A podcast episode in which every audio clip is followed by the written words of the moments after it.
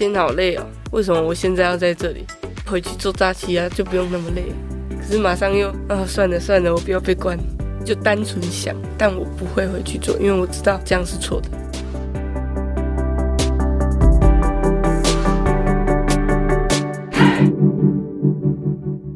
Hello，我是善慈。窝是什么东西？这里好窝，成就好我。这个频道由 CCSA 中华育幼机构儿童关怀协会企划录制，邀请你看见失家儿的成长路。今天我们要继续听听子少的分享，关于离开少府院后，他如何找到一份正常的工作，并且持续做了下来。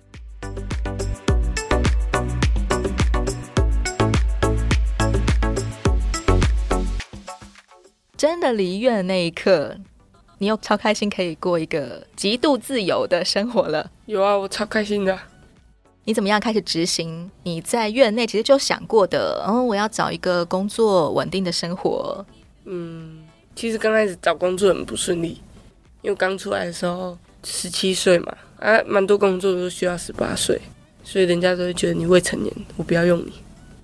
哪些工作不愿意接受啊？你十二岁都可以在夜市打工了。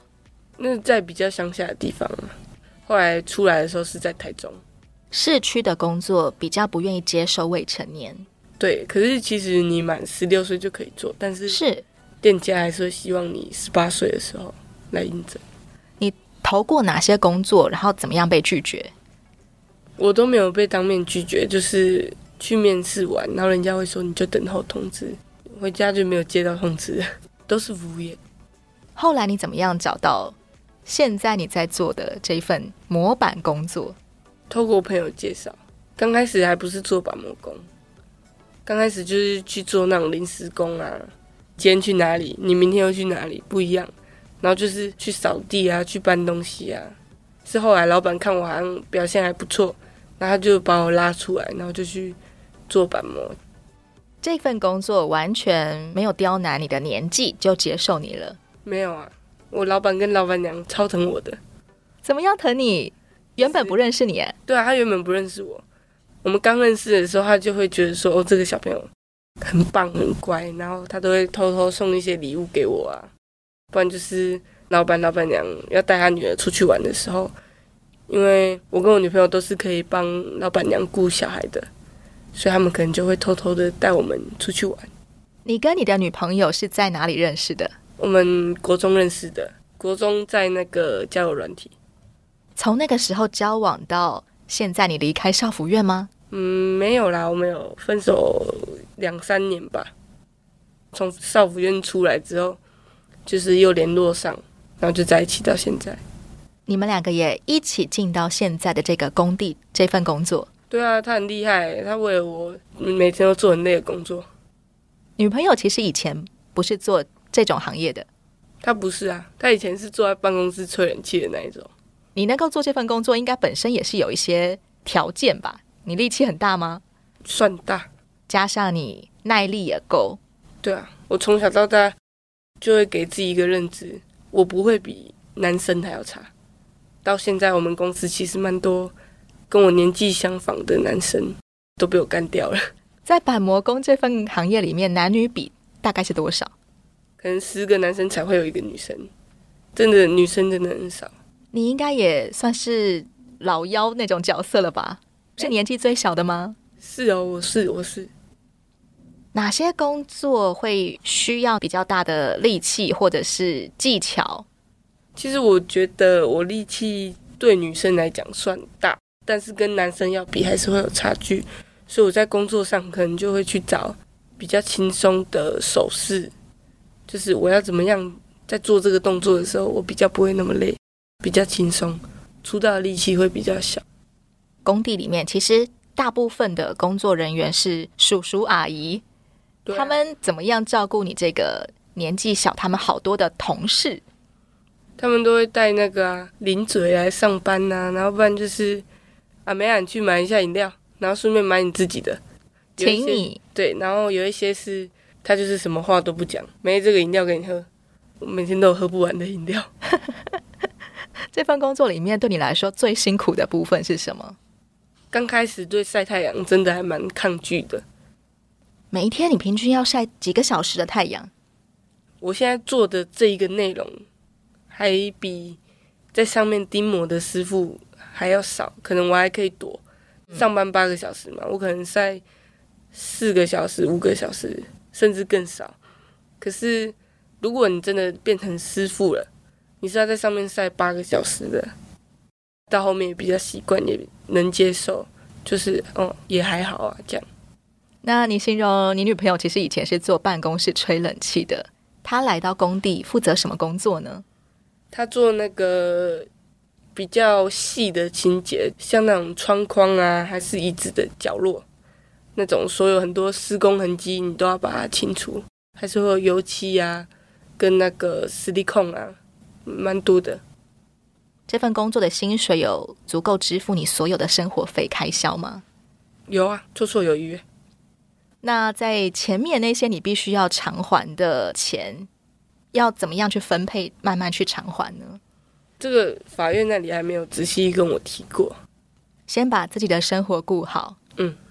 现在你十八岁了，你觉得现在你再回头看国中生的时候的子少，你怎么样看当时候的你呢？荒唐，就是神经病啊！你好好人不当，你去跟人家做什么诈欺呀？不读书，如果可以用现在十八岁的头脑来为当时候的自己做一个选择的话，其实你是不会选择做黑的。不会啊，可是我不后悔做黑的，反而庆幸我有做黑的，我有被抓，我那么快就被抓，所以现在心智年龄会比同龄人更成熟一点，然后又更会想一点。出包过，然后又被抓，然后又进到少辅院，反而会促使你去思考。当初的你为什么会这么荒唐？对啊，离院之后回到阿妈家吗？有啊，我跟阿妈住在一起。阿妈很欣慰，她盼望着的子少回来了。对啊，家里面的其他人互动起来呢，比以前还要好哎。因为你变了吗？对啊，其实我以前是不太喜欢跟家人讲话，连讲话都不喜欢。可是我这一次出来之后，我跟阿妈改变也蛮大的啊。就是我阿妈可能躺在床上在看电视，我就走过去打她屁股，那叫她跟我玩。还有弟弟啊，妈妈也是啊，比较会跟妈妈撒娇。哦。然后因为妈妈其实年纪跟我差没有很大，她十六十七岁就生我了，所以她的想法会跟我比较接近。那我们相处起来也蛮像朋友的，就像你曾经国中生的时候，你向往的那种关系。啊，跟那些篮球场上认识的朋友，大家是和谐相处的。对啊，很快乐。我常常都在跟我妈妈讲屁话，妈妈也会回你。会啊，我有一天在工作的时候，我妈打给我，然后我们就先讲一些正经事，然后我就跟她说：“你知道吗？我现在在洗东西。哦，我真的在洗东西，我在洗工具。”她说：“你在洗什么？”我说：“我在喜欢你。”她就说：“你神经病啊！” 你这个反应很快耶，真的是一个。算是一个美满的大结局。对呀，其实你的爸爸在你国中的时候就过世了。对呀，他过世，我觉得是因为他的压力，然后去导致他自杀。因为我小时候的印象就是他整天都在无所事事嘛，然后一直到我国中的时候，小六国中的时候，他才开始认真生活，就是开始有一份正常的工作。然后还会想到我说要弥补我，觉得他以前对我跟弟弟太差了，所以现在要对我跟弟弟好一点。以前他怎么样对你跟弟弟很差？他觉得他对弟弟差是因为在弟弟的成长过程中是没有爸爸的存在，所以他觉得他没有尽到一个爸爸的责任。那对我的话，可能就是因为我觉得小时候的我对爸爸来讲，应该我不是他的女儿。更像他的仆人，他使唤你做什么？他会三更半夜，然后就把你挖起来，去帮我买槟榔，去帮我买高粱，去帮我买烟。我还会跟我爸爸说：“可是你没有给我钱。”他会说：“你去找你阿妈拿。”就是每天想到什么就使唤你去。对啊，我有一天，那一天阿妈在上班，然后我刚好学校放假，他就跟我说：“妹。”你去庙口那里的杂货店去帮我买刮胡刀，嗯，很开心，因为我们家对面是槟榔摊，买烟买啤酒，可能就是去对面买就好。刮胡刀要跑比较远，所以我会骑脚踏车，代表我可以骑脚踏车出去漂配，可以到出去玩一下。对，那时候是夏天，骑脚踏车骑一骑累残，然后我的手肘这边就直接撸到那个柏油路的地板，超烫的。哇，一层皮一层皮掉就掉了，那个伤疤到现在还在。我还没有买到刮胡刀就跌倒了，所以我就先回去，因为我还离家不远，我就先回家跟爸爸讲。他居然叫我去买刮胡刀回来再说。完全无视于你现在手在流血，对啊，流超多血。爸爸其实有时候要你去买的东西是未成年人不能买的，像烟啊、酒啊这些东西，你真的可以买得到吗？对面的槟榔摊知道是爸爸叫我去买的。乡下其实就是邻居都是认识的，嗯嗯嗯，乡下还蛮有人情味的。那到你国中的时候，你说爸爸开始怎么样试出善意，好像想要补偿你们呢？嗯，他会叫我要有时间，因为那时候我已经在台中了，他就会叫我有时间要多回来彰化。那我回来彰化的时候，我可能就去住他那里，然后他可能会给零用钱啊。然后那时候我会抽烟的，他就会说：“你讲什么话？我不有力。”他真的很笨，可是他就是想要弥补你，但是他不知道怎么弥补。但他开始愿意给你钱了，以前都是没钱，还叫你去帮他买东西。对，还要跟阿妈拿钱。那后来又发生什么事？在对你们施出善意，好像没有过多久他就过世了。其实我也不知道他到底是受到什么样的刺激。就是有一天，他女朋友的儿子，我爸每天都会传讯息给他女朋友，他女朋友就觉得说：“啊，今天怎么突然没有传？怪怪的。”他女朋友就叫他儿子去看一下。然后到我们舅家的时候，他的儿子就开始一直叫我爸。然后都没有人回应，然后他就觉得怪怪的，他就报警。爸爸是独居的，对，警察就进去看啊，门一打开，那个炭味就很重。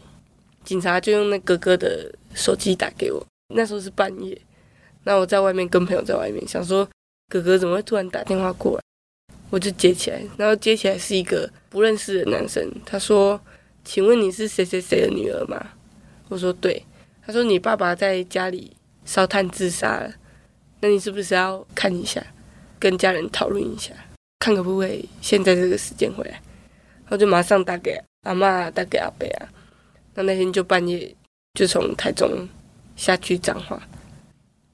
阿妈还有其他的人什么反应？阿妈很难过啊，阿嬷大哭诶。其实阿妈很疼爸爸，不然就不会那么放纵他。阿伯会觉得。你都已经好不容易，终于要像个人了，然后你现在又这样。他其实已经脱离所谓的枪炮毒品好一阵子了。对呀、啊，没想到却选择了自杀。嗯，留下的是手足还有妈妈都非常的难过。对呀、啊，那你呢？其实我没什么感觉，可能是因为小时候比较没有爸爸的陪伴。没有太多的相处，也没有太多的情感连接。嗯，回忆当中只有你知道，在他过世之前，他其实是有努力想要向你示出善意的。对啊。后来妈妈跟弟弟也有来参加丧礼吗？弟弟有来，妈妈没有。妈妈有自己的家庭啊。妈妈在跟爸爸离婚之前，其实是你说他们常常是吵架的，有冲突的。那在你后来的成长过程当中，妈妈会向你抱怨爸爸吗？妈妈其实不太会讲爸爸什么哎，有时候我会跟妈妈聊天，然后可能就会想要了解他跟爸爸以前怎么样怎么样。那他可能都会讲一半，就说啊，算了啦，你爸都已经过世了，我不想造口业。他会说那是过去的事，就不用再多提。呃、啊，爸爸对妈妈的想法其实一直以来就是对妈妈很抱歉，因为他曾经吵架冲突的时候是有动手打妈妈的。对，因为他伤害过妈妈。其实，在爸爸最后的人生里面，他其实是试图想要弥补每一个他伤害过的人的。对。而现在，你跟妈妈也保持着好朋友的关系。对呀、啊。你从几岁的时候开始认识 CCSA 中华育幼机构儿童关怀协会？我进去感化院的时候就认识。少辅院。对啊，就是那时候都会给你分发一个社工。CCSA 对于从你还在少府院一直到离院之后。给你的支持和帮助是什么？他们会想要帮助我，可是我觉得这些事情我可以做得到。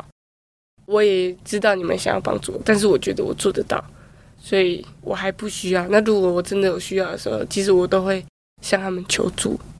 你会求助哪些事？想不开的时候，脑袋在打结。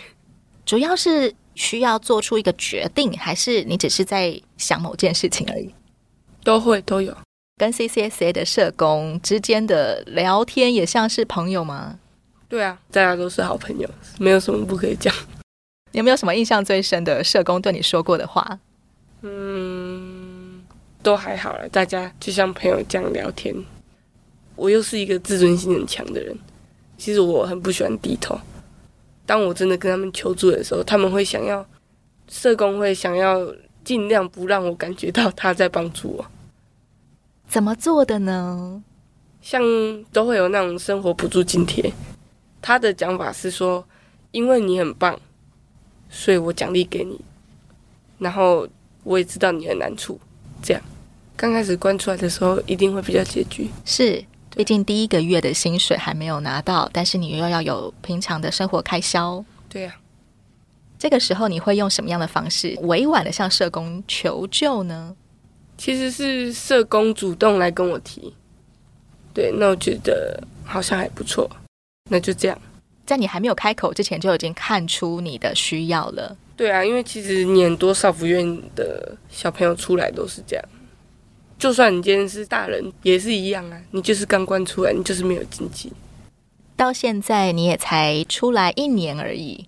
对啊，在这一年里面，你觉得哪个地方的挑战最大？你知道天使跟恶魔往往就在一线之间，有时候就会，哦，今天好累哦，为什么我现在要在这里？我就回去做诈欺啊，就不用那么累。可是马上又，啊，算了算了，我不要被关。很累的时候也会想，为什么不去赚快钱呢？对，为什么要做很辛苦的工作呢？对，我还是会想，但是就单纯想，但我不会回去做，因为我知道这样是错的。如果遇到一些还在校服院里面，他们正准备要开始过一个离院的生活，他们开始在思考。根据你这一年的经验，你会想要跟他分享什么？我觉得我不会想要去分享什么，可能就是真的是要看个人，因为也有人在里面听到其他人的话，受到其他人的启发。可能我在里面现在想的是，我出来以后我要好好工作。好好上班，继续读书。可是你出来之后就完全就不一样，做八大的做八大，吸毒的吸毒，回去诈欺的还是继续诈欺。其实你在离院后的自立生活堪称模范生诶，你真的按着你自己的规划过一个稳定的生活，有一份正当的工作，好好的赚钱，安安稳稳的过着生活。但是你却看到有很多的人不是像你这样的，在院内的时候，他想的是一套。但出去之后，他过的是另外一套。为什么会有这样的反差呢？我觉得他们自制力不够吧。我也会想要跟以前一样啊，可是我知道我自己现在应该要干嘛。以前玩乐的时间就已经比人家多了，那现在大家都在玩乐，就变成是我要努力。其实要过着一个自己心目当中的理想生活，是需要有一定的自制力的。对啊。谁是帮助你可以继续维持自制力的？应该是我女朋友吧。她也没有跟我讲过什么，但是我就是知道，说我如果做了哪些事情，如果我真的进去了，那她一个人在外面怎么办？或者是还有家人啊，我不能再让他们失望一次啊。因为你身边有一些很重要的人，爱你的人，而你也爱他们的人。对，不要让他们难过、失望。所以这一切都成为你自制力的。一股力量，让你可以继续稳稳的过你心目当中想要的生活。对啊，不然我也想要半夜跑出去玩，去夜店啊。放纵的生活很容易，而自制力却需要周遭很多的人关系来维系住我们的心情，维系住我们的自制力的。对呀、啊，今天我们其实还邀请到一个很特别的人，他是子少，现在 CCSA 的社工，不只是关心子少。啊，也看出子少没有说出口的需要被帮助的地方，还有很特别的一点，他其实曾经是子少还在少府院的时候的辅导老师。子少，你认识这位老师兼社工多少年了？嗯，好像有三年了。他的身份从老师变成社工，那你平常喊他什么？叫他小熊维尼。小熊维尼？对啊，因为他长得很像小熊维尼。你取的吗？哎，那是在少福院的同学取，那大家就一直叫小熊维尼老师，现在变成小熊维尼社工了。那我们欢迎一下小熊维尼。Hello，大家好，我是维尼。维尼社工，你曾经是维尼老师，对，所以你也看着子少差不多有三年的时间。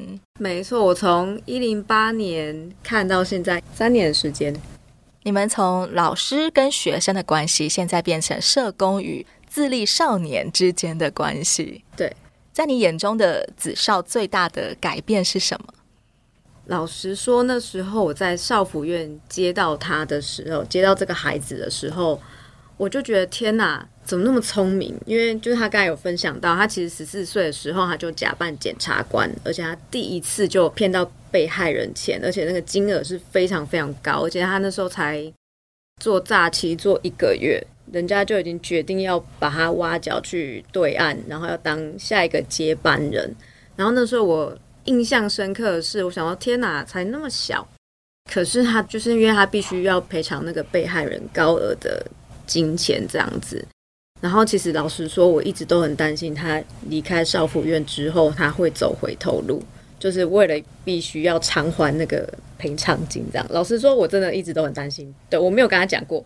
但是我一直放在心上，因为我那是百万的金额，想说实际上是负债很大一笔钱的。对，就是那个金额是连我都拿不出来的金额，真的是非常非常高的。所以那时候在 CCSA 看到他，就是他其实很惊讶看到我啦，就跟我留了联络方式，这样，然后一直到现在他出来一年的时间，老实说，我觉得他个性变得沉稳很多，真的是沉稳很多。以前有多么的不沉稳呢？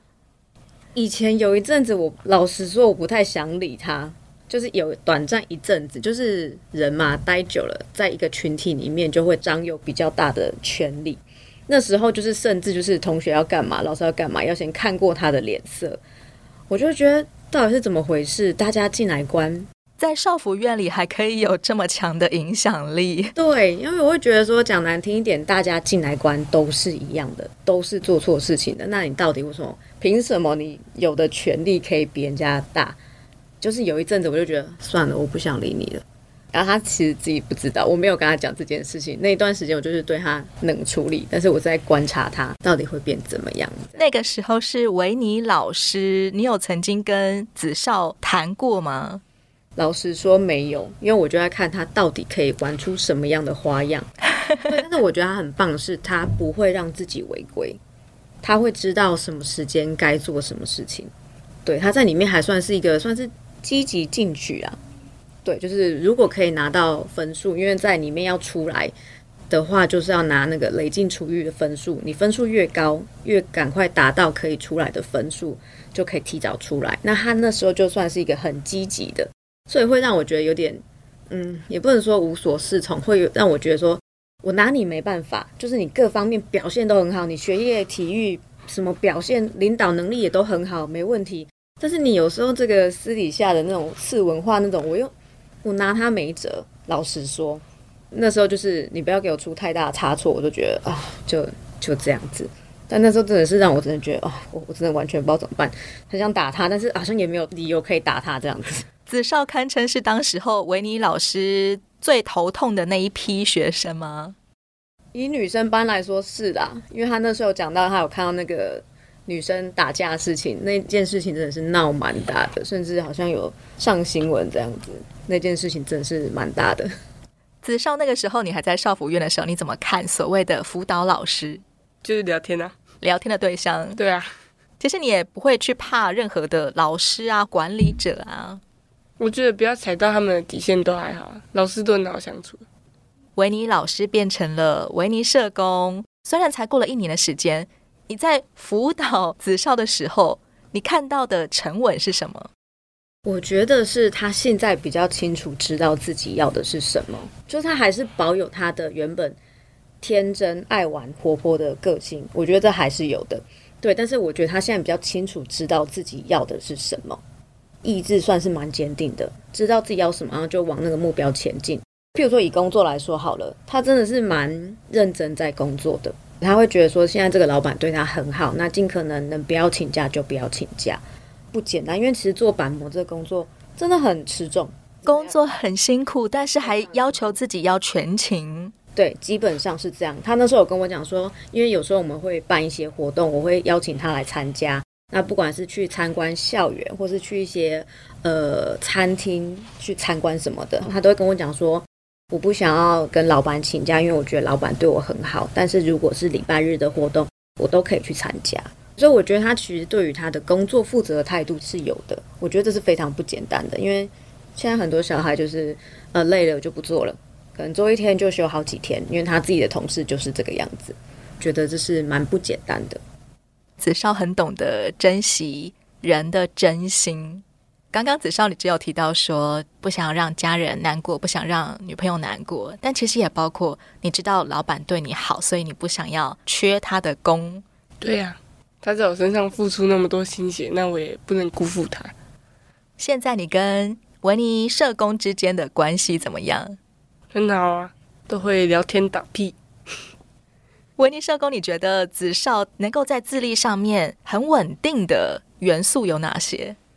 跟家人的关系变好，再来就是他清楚他要的是什么，然后再有就是，我真的觉得他的女朋友对他来说是非常重要的，是超级贵人。对对，真的。然后我觉得他跟他的家人的关系是真的是很明显的变好，因为他。进去少府院之前，他跟阿妈跟阿伯的关系是不好的，甚至到刚出来的那一段时间也都是有冲突的。常常为什么是吵架呢？好像都是小事情。对啊，都是小事情。对，那包含譬如说阿妈在外面租房子，可能连这种租金的问题，他都会跟阿北吵架。对，但他又是一个不服输的人，他刚才前面有讲到，他就是不太会低头。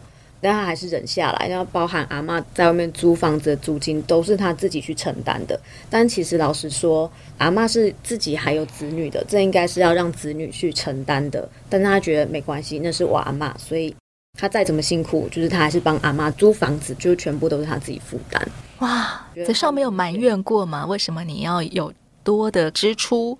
我会啊，可是那还是我阿妈。你愿意照顾你的家人？对啊。他从小把我养到大，他一直都很爱我，很照顾我。即便是在难过的时候，他也是盼望着有一天要再跟你住在一起。对，以维尼社工来说，其实你一直都是子少的帮助者，只是从老师变成了社工。